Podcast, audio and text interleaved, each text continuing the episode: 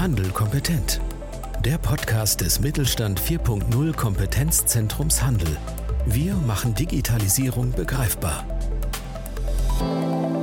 Ja, herzlich willkommen zu einer neuen Folge unseres Podcasts Handel kompetent.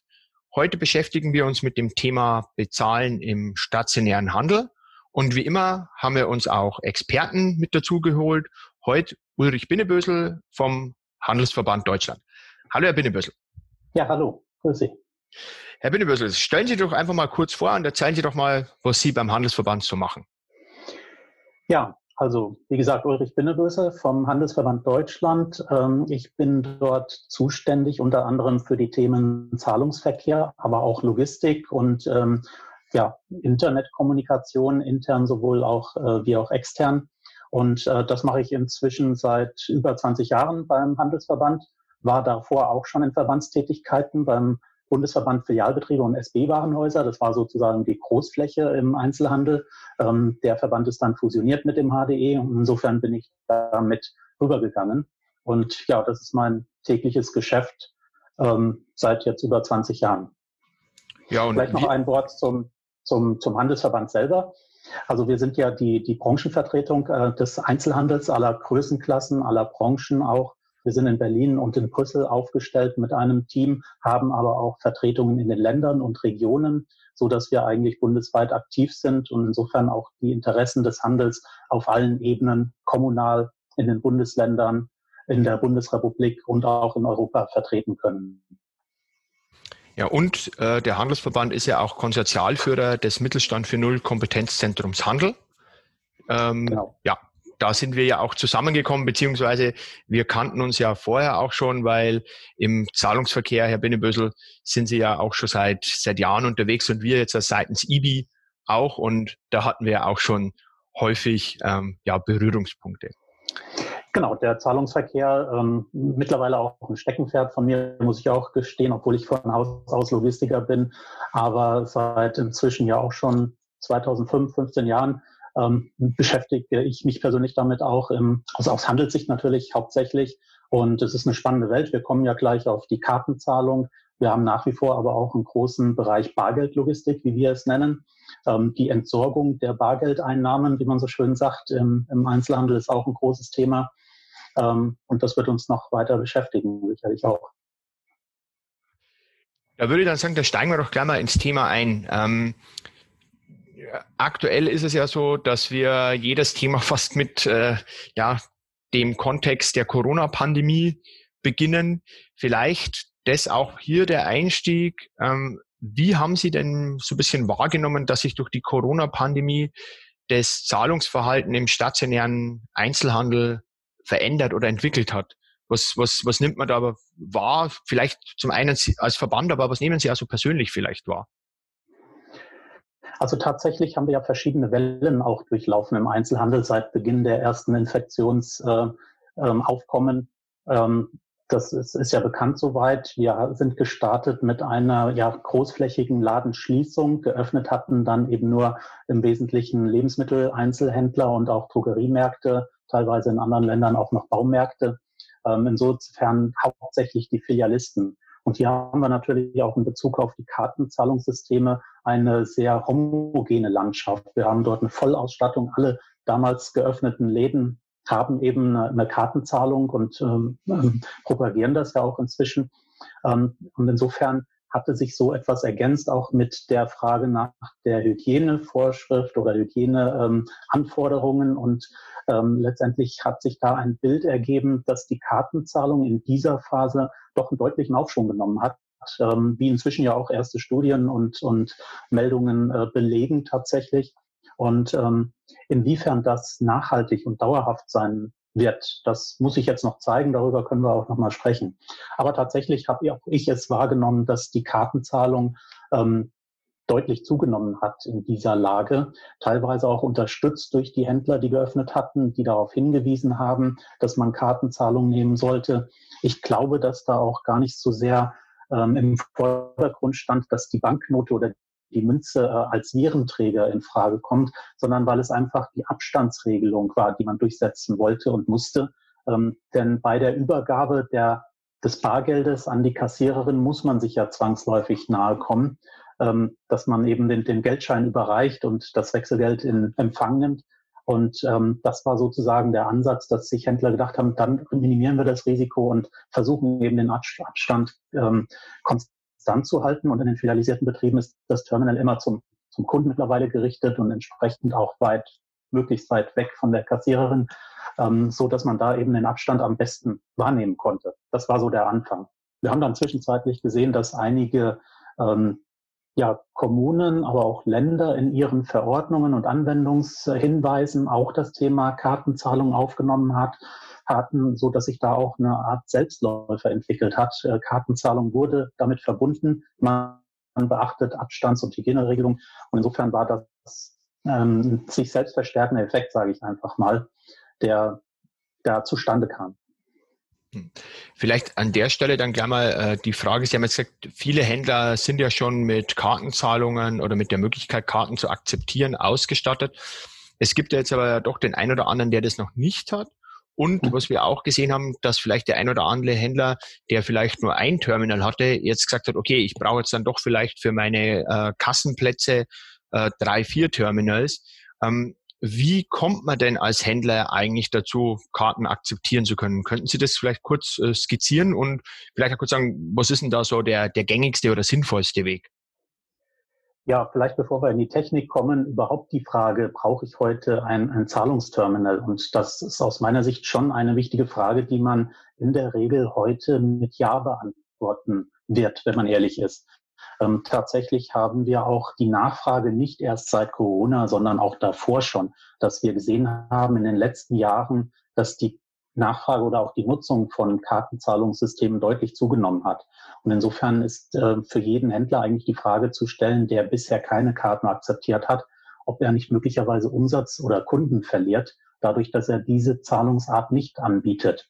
Und insofern muss man sich als Händler die Frage stellen, was wollen meine Kunden heute? Ähm, verliere ich möglicherweise Kunden, wenn, wenn ich keine Kartenzahlung anbiete? Ähm, ein, ein, Kunde, der am Laden vorbeigeht und sieht, dort wird nicht äh, dafür geworben, es, es, sind keine Aufkleber an der, an, an der Ladentür, geht vielleicht zum nächsten Laden nebenan und dort sieht er dann die Kartenzahlung. Also ich sehe schon, dass das tatsächlich mittlerweile ähm, schon häufiger der Fall ist. Je nach Kundengruppe natürlich unterschiedlich ähm, ein, ein Laden, der einen großen touristischen Anteil hat, zum Beispiel, der wird heute ohne Kartenzahlung ähm, nicht mehr auskommen. Im Gegenteil, da muss man noch weiter denken und neue Karten oder neue Zahlungssysteme mit dazu nehmen, je nach Touristenart. Ähm, aber generell gilt es eigentlich für jeden Händler, dass er sich dort ein, ein Kartenzahlungsterminal zulegen sollte. Und jetzt wird es halt dann spannend, wie mache ich das dann am besten? Ähm, welche Schritte ähm, überlege ich mir, um möglichst schnell dann auch zu einer Kartenakzeptanz zu kommen? Mhm.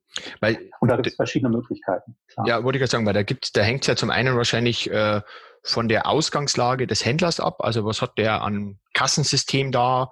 Äh, wie gut ist seine Kasse darauf eingestellt? Und auf der anderen Seite gibt es natürlich auch verschiedene Lösungen, Karten zu akzeptieren.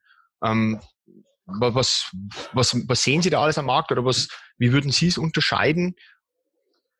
Also zunächst mal würde ich als Händler oder, oder würde ich den, den Bedarf ermitteln. Ähm, Habe ich jetzt äh, kurzfristig die Notwendigkeit, ein, eine Kartenzahlung zu akzeptieren. Auch hierfür gibt es Lösungen, die sogenannten Standalone-Terminals, also die, die keine weitere Anbindung ähm, erforderlich machen. Ähm, da kann ich in wenigen Tagen nach der Antragstellung dann mein fertiges Terminal in der Hand halten. Ähm, die weitere Frage, welche Kosten bin ich bereit zu tragen? Ähm, möchte ich einen Pauschal Angebot haben, das alle Kosten mit enthält. Auch das gibt es heute schon. Da weiß ich am Monatsende, wie viel Kosten mir mein Terminal verursacht. Oder suche ich ein Terminal nur für ganz seltene Fälle, wo es eben nicht anders geht.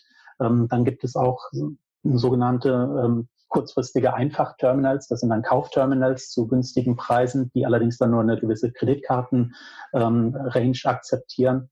Oder will ich wirklich eine, eine, eine integrierte Systematik aufbauen? Und da kommt es dann darauf an, äh, wie kann ich mein Terminal an die Kasse anbinden? Welche Wege habe ich zurückzulegen? Äh, Brauche ich vielleicht ein mobiles Terminal oder reicht mir eins mit entsprechendem Kabelanschluss?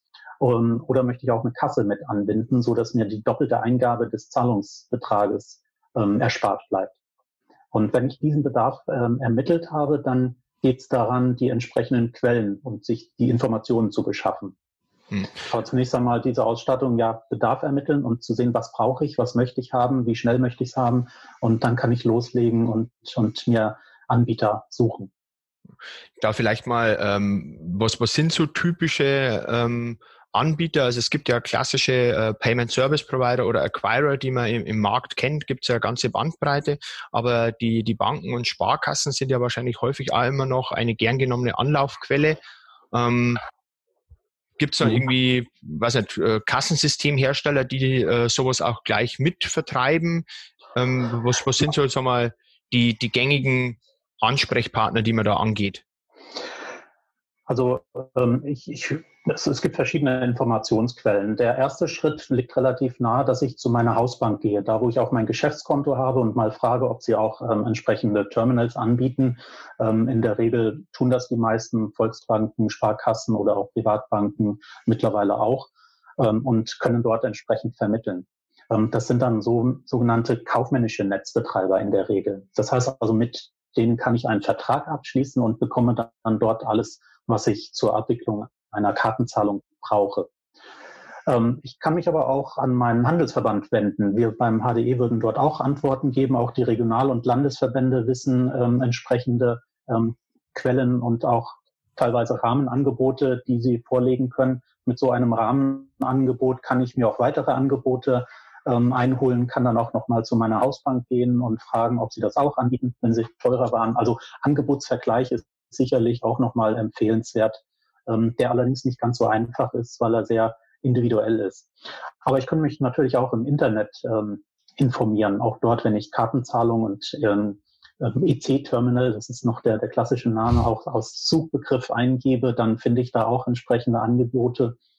Ähm, inzwischen gibt es auch eine ganz interessante, äh, interessante Seite auf visa.de. Ähm, dort gibt es äh, unter dem Punkt Visa für Händler auch eine Übersicht über ähm, Angebote, die relativ transparent sind und, und sich sehr gut auch ähm, nachvollziehen lassen. Ähm, kann ich auch empfehlen. Oder ich, ich suche nochmal bei der, bei der ähm, Seite Girocard EU. Dort gibt es eine Liste der originären Netzbetreiber. Das ist nochmal ein Unterschied zu den technischen Netzbetreibern.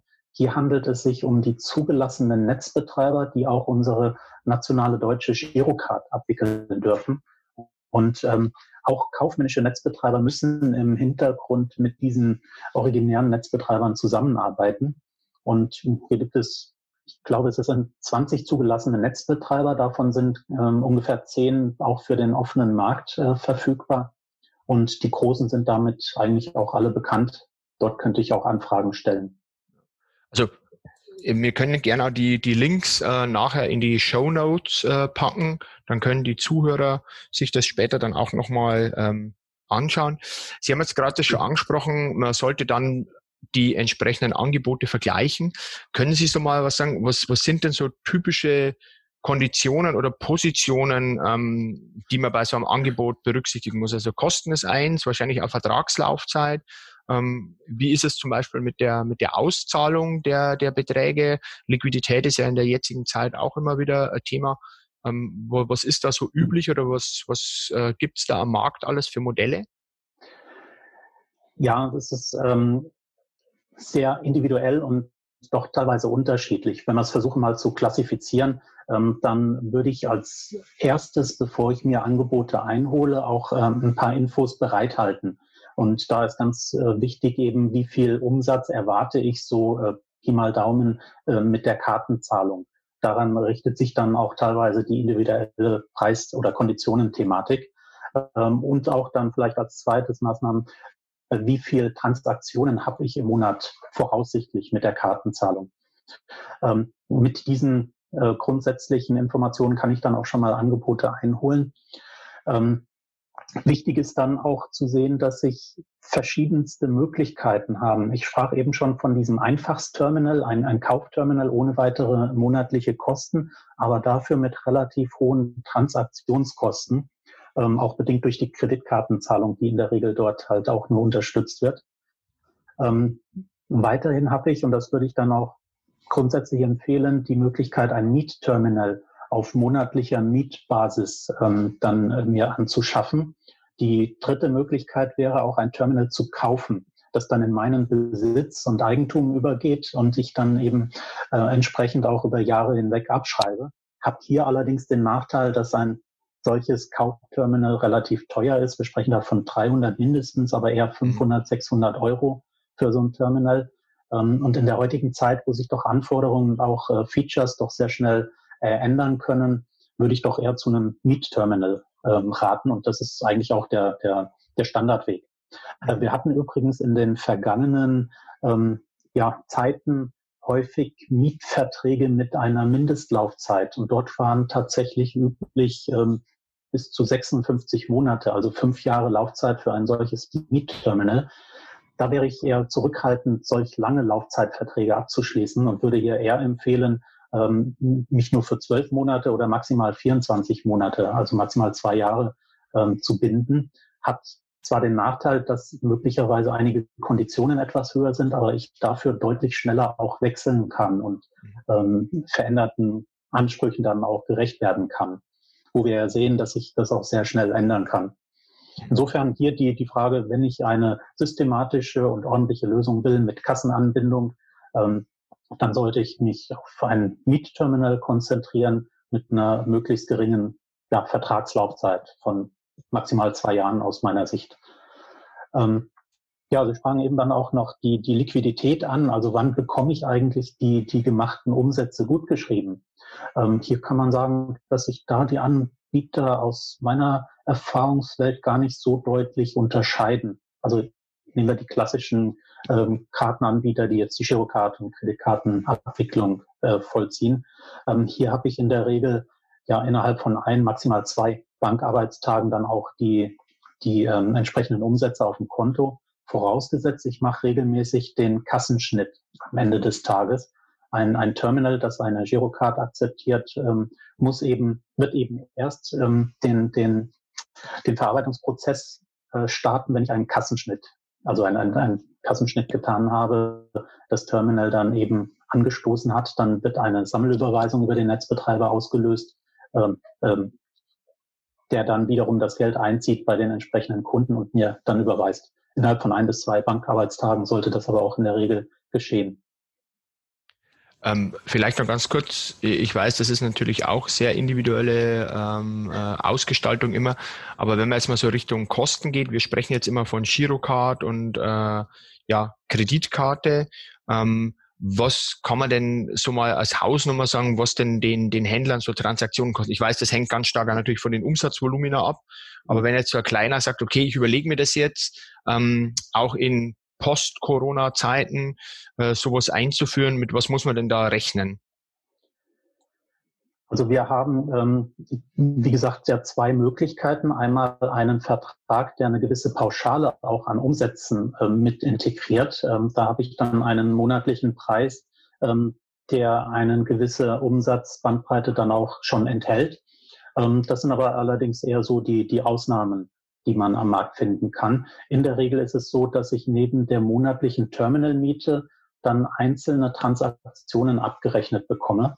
Und ähm, neben der Monatsmiete des Terminals, die so etwa ja, ab 10 Euro, sage ich mal, zu haben ist, ähm, aber durchaus bis 15, 20 Euro geht, inklusive Service- und Wartungsvertrag, ähm, haben wir dann eben diese Transaktionskosten. Und da unterscheiden sich die beiden Kartenarten Debit und Credit voneinander. Die Debitkarte, das ist die klassische Girocard oder EC-Karte, wie wir sie kannten, ähm, ist deutlich günstiger. Ich sage immer nur ein Drittel der Kosten, die tatsächlich Kreditkarten haben. Und da haben wir in der Regel für, für mittelständische Händler Konditionen von etwa 0,25 Prozent ähm, des Umsatzes, die zunächst einmal an die Bank des kartenausstellenden Instituts ähm, gehen müssen. Also das ist dann ähm, der Preis, den der Händler zunächst für die Abwicklung zahlt. Hinzu kommt dann noch eine Transaktionsabwicklungsgebühr für den Terminalbetreiber, die ähm, das ist auch sehr, unterschiedlich zwischen vier und zehn Cent tatsächlich pro Transaktion ähm, dann ähm, liegen kann. Das heißt also, wenn wir jetzt mal annehmen, äh, ein Kunde kauft für 50 Euro ein, dann habe ich mit einer Girocard ähm, zwischen 16 und 20 Cent Kosten, reine Transaktionskosten zusätzlich zur monatlichen Terminalmiete. Unterschiedlich davon ist natürlich die Kreditkartenakzeptanz. Wenn diese 50 Euro mit einer Kreditkarte getätigt werden, dann habe ich durchaus Kosten von, sagen wir, 54 bis zu 60 Cent für diese 50 Euro Umsatz. Und äh, 20 Cent für die Girocard, 60 Cent bis zu 60 Cent für die Kreditkarte. Das ist deutlich teurer. Und das ist so die Range, in denen ich mich auch bewegen muss für eine einzelne Transaktion. Also zwischen 16 und 60 Cent. Mhm. Das ist sehr unterschiedlich und ist eine gewisse Bandbreite.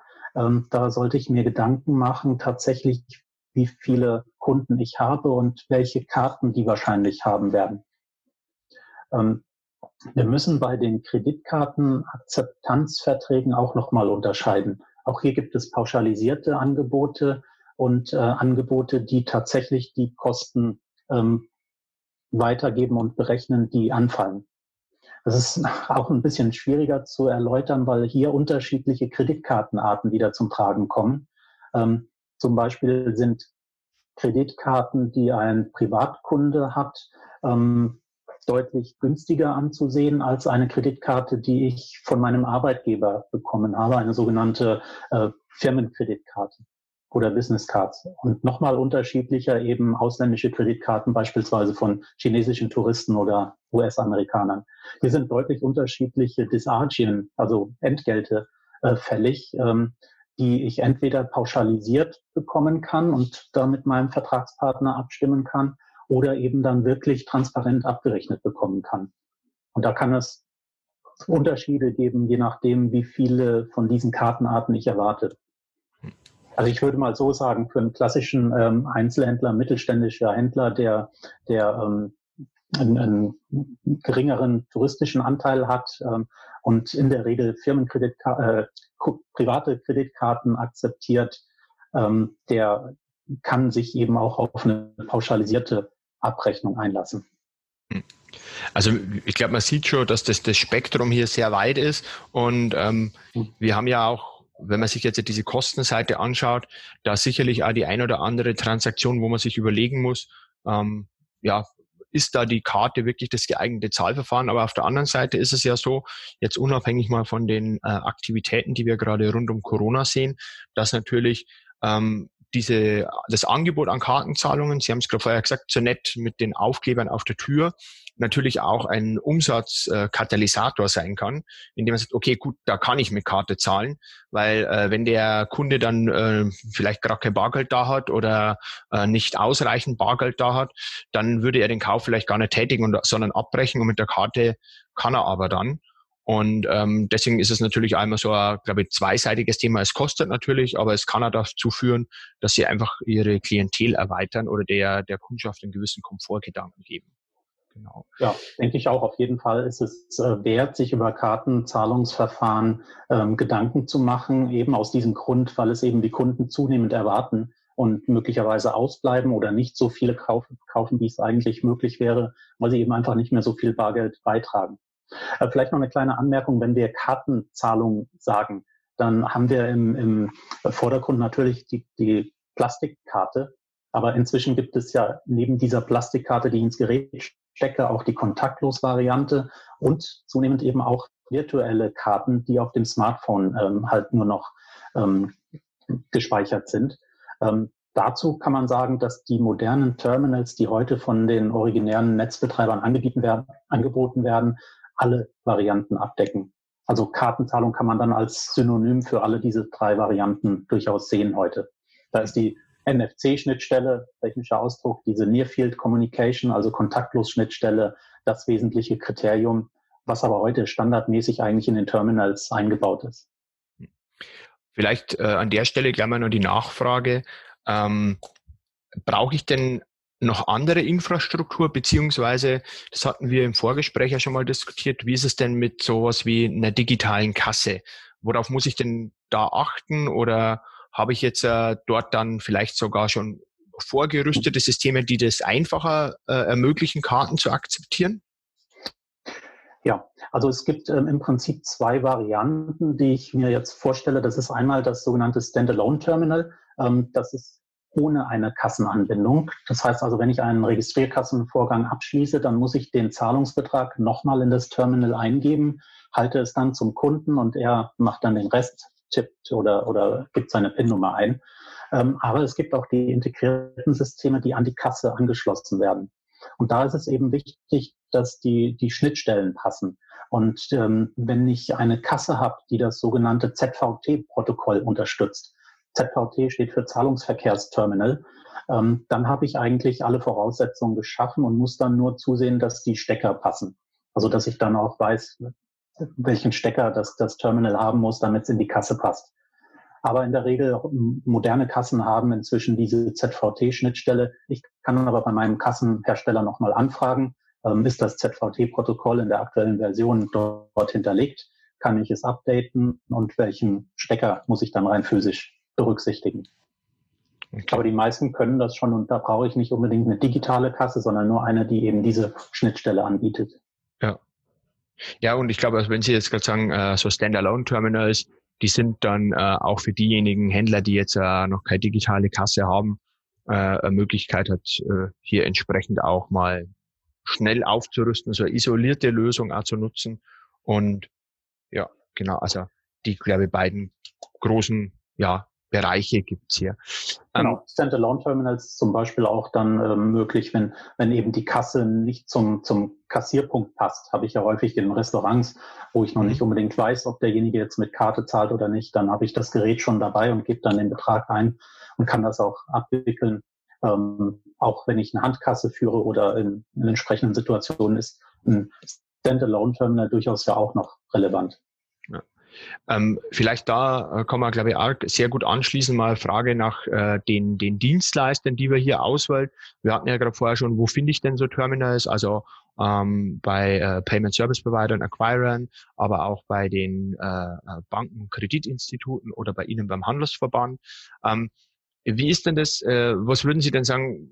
Was auf was sollte man denn achten, wenn es so ein bisschen auch um die Auswahl des Dienstleisters geht? Wir haben gerade vorher schon die Konditionen, Laufzeit, Zahlungsrhythmen äh, ähm, ähm, äh, besprochen. Ähm, worauf sollte man denn da achten und mit was für sagen wir, äh, Themen oder Fragen werden Sie denn von äh, den Mitgliedern des Handelsverbands dann auch immer wieder konfrontiert, wenn es darum vielleicht geht? Also ähm, die Frage ist natürlich schon die Qualität eines entsprechenden Anbieters. Ähm, die könnte man die, die kann man sicherlich ein Stück weit eruieren, indem man die, die, die Service-Hotline einfach mal an, anruft und, und fragt ähm, nach einem bestimmten ähm, Thema, um, um dort eine Auskunft mal zu bekommen. Ähm, letztendlich haben wir ja zwei Klassen, sage ich mal, oder zwei Arten von Netzbetreibern, von, von Dienstleistern, die ich beauftragen kann. Das sind die originären Netzbetreiber, wie ich eben schon sagte, die auch die Girocard ähm, dann in der Technik abwickeln und die kaufmännischen Netzbetreiber, die eben im Hintergrund diesen originären nutzen, aber nach vorne hin ein, ein Serviceprodukt nochmal äh, für, den, für den Händler aufbauen.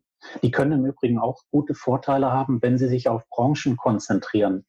Ähm, wenn, wenn jetzt ein kaufmännischer Netzbetreiber eine eine bestimmte Branche im Blick hat, wie jetzt Reinigungen oder Bäckereien oder ähnliches, dann kann es durchaus auch Sinn machen, dass ich mich dort eben ähm, binde und einen Vertrag abschließe, weil die einfach mehr verstehen von, von meinem Business.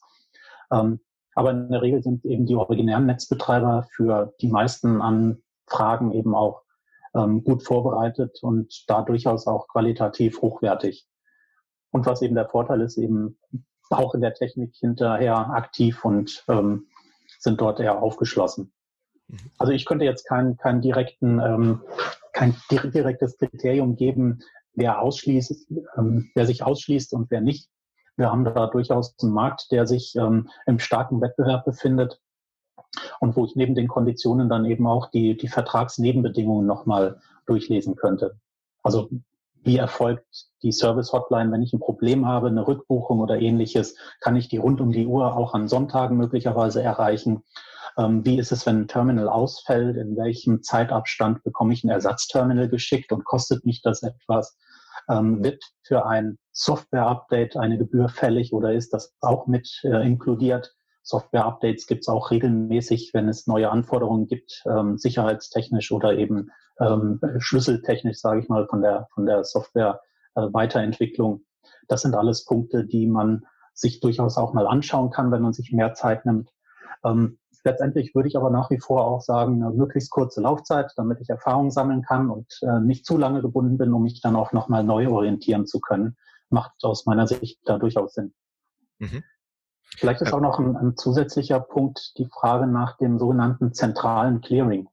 Ähm, wenn ich das nicht habe, dann wird jede einzelne Buchung quasi auch auf meinem Geschäftskonto gebucht.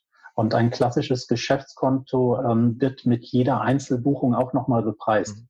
Also auf meinem Händlerkonto sozusagen ähm, wird dann nochmal eine Gebühr fällig. Und hier gibt es Lösungen, ähm, das, das sogenannte zentrale Clearing, dass eben diese Buchungen nicht direkt auf meinem Konto erfolgen, sondern über ein Treuhandkonto erstmal bei dem Netzbetreiber stattfinden und ich dann täglich nur eine Sammel- oder eine Gesamtbuchung bekomme und dann auch einem täglich nur einmal diese, dieser Buchungsposten fällig wird.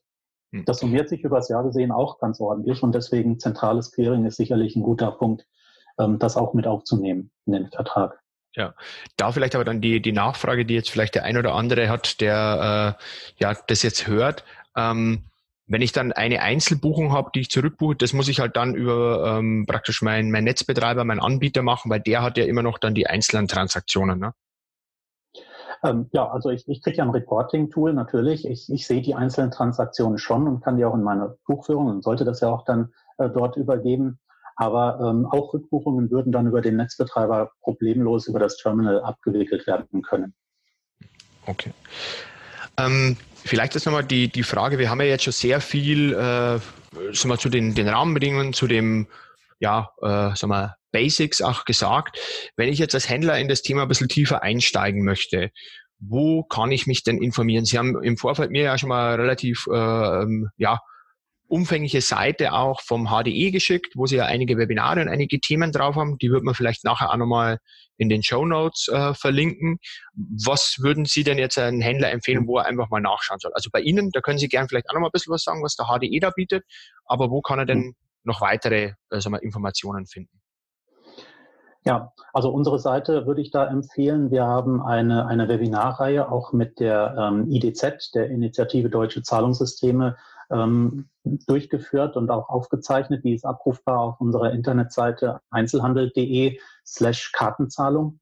Dort kommt man dann direkt auf diese ähm, Webinarreihe. Da kann man sich dann aussuchen, wo man einsteigen möchte. Es ist in drei Stufen, ähm, Anfänger, Fortgeschrittener und Zukunft aufgebaut, so dass man sich nicht die, die kompletten, ähm, ich glaube, vier oder fünf Stunden sind es anschauen muss, sondern da einsteigen kann, wo man, wo man einsteigen will.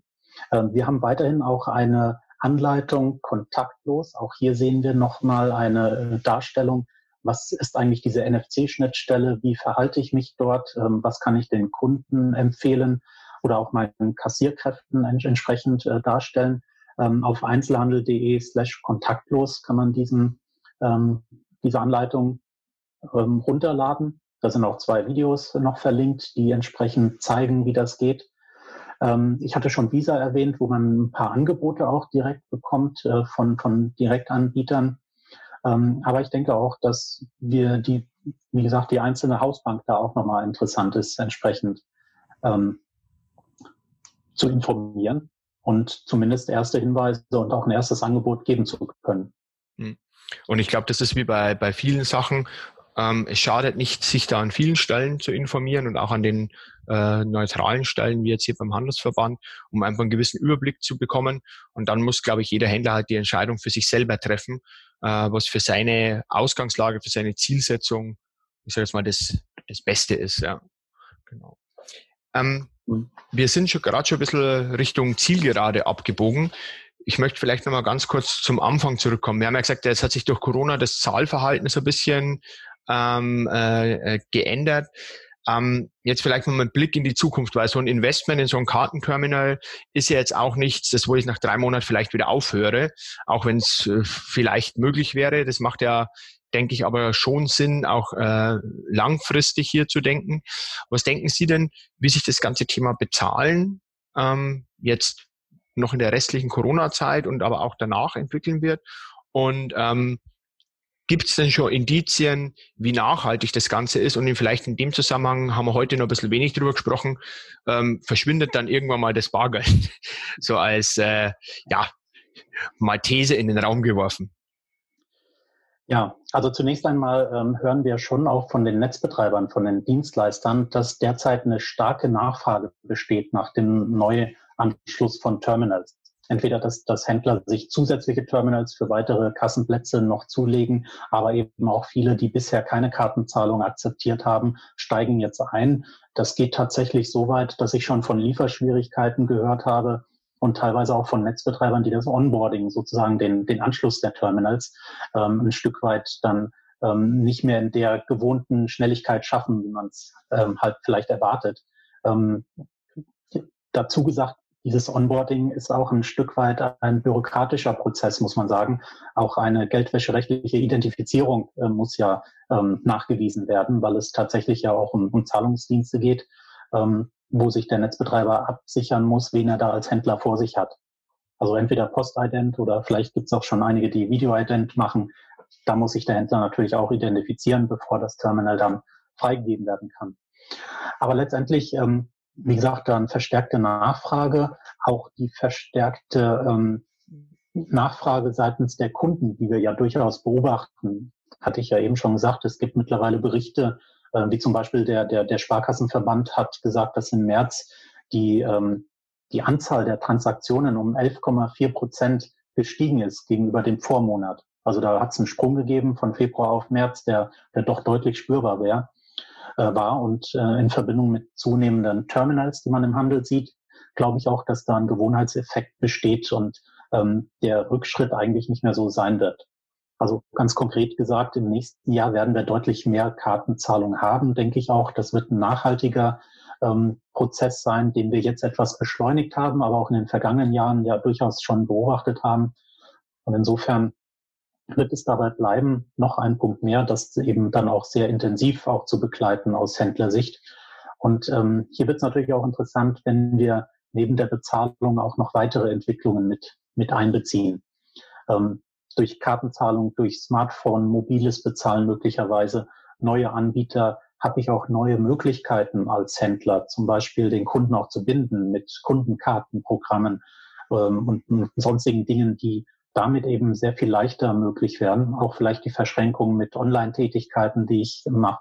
Also insofern ist da eigentlich nur die, die Maßgabe, dass ähm, die Kartenzahlung steigt, nachhaltig auch steigt und damit eben aber auch die Optionen als Händler mehr werden, dort tätig zu werden und vielleicht auch zu profitieren.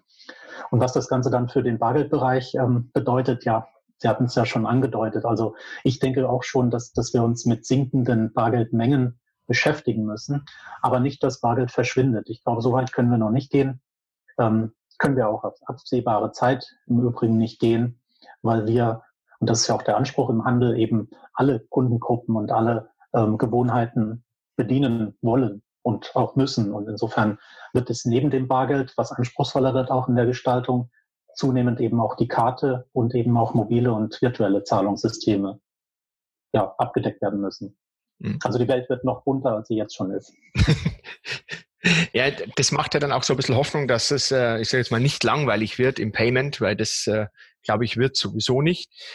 Ich sage an der Stelle, ähm, Herr Binnebüssel, vielen Dank, dass Sie uns mal hier einen Einblick gegeben haben in das ganze Thema ja, Bezahlen am POS glaube, es waren viele Sachen dabei und ich würde äh, sagen, das wird nicht das letzte Mal sein, dass wir zum Thema Payment gesprochen haben, weil es wird sicherlich hier noch einiges passieren und da komme ich gerne wieder auf Sie zu und da können wir uns gerne auch wieder austauschen.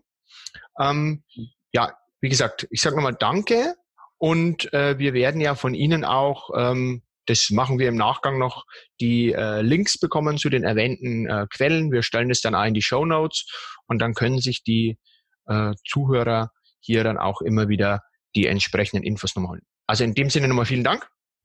Ja, gerne. Hat mich gefreut und ähm, ich denke auch, die, die Bezahlthematik bleibt spannend und, und wird eben auch noch zunehmend spannender werden.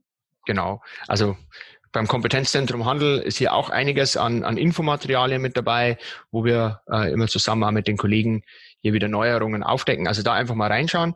Ich sage allen Zuhörern vielen Dank und äh, ja, wünsche Ihnen weiterhin gute Geschäfte. Mit Mittelstand Digital unterstützt das Bundesministerium für Wirtschaft und Energie die Digitalisierung in kleinen und mittleren Unternehmen und dem Handwerk. Weitere Informationen finden Sie auf unserer Webseite unter www.kompetenzzentrumhandel.de und auf www.mittelstand-digital.de.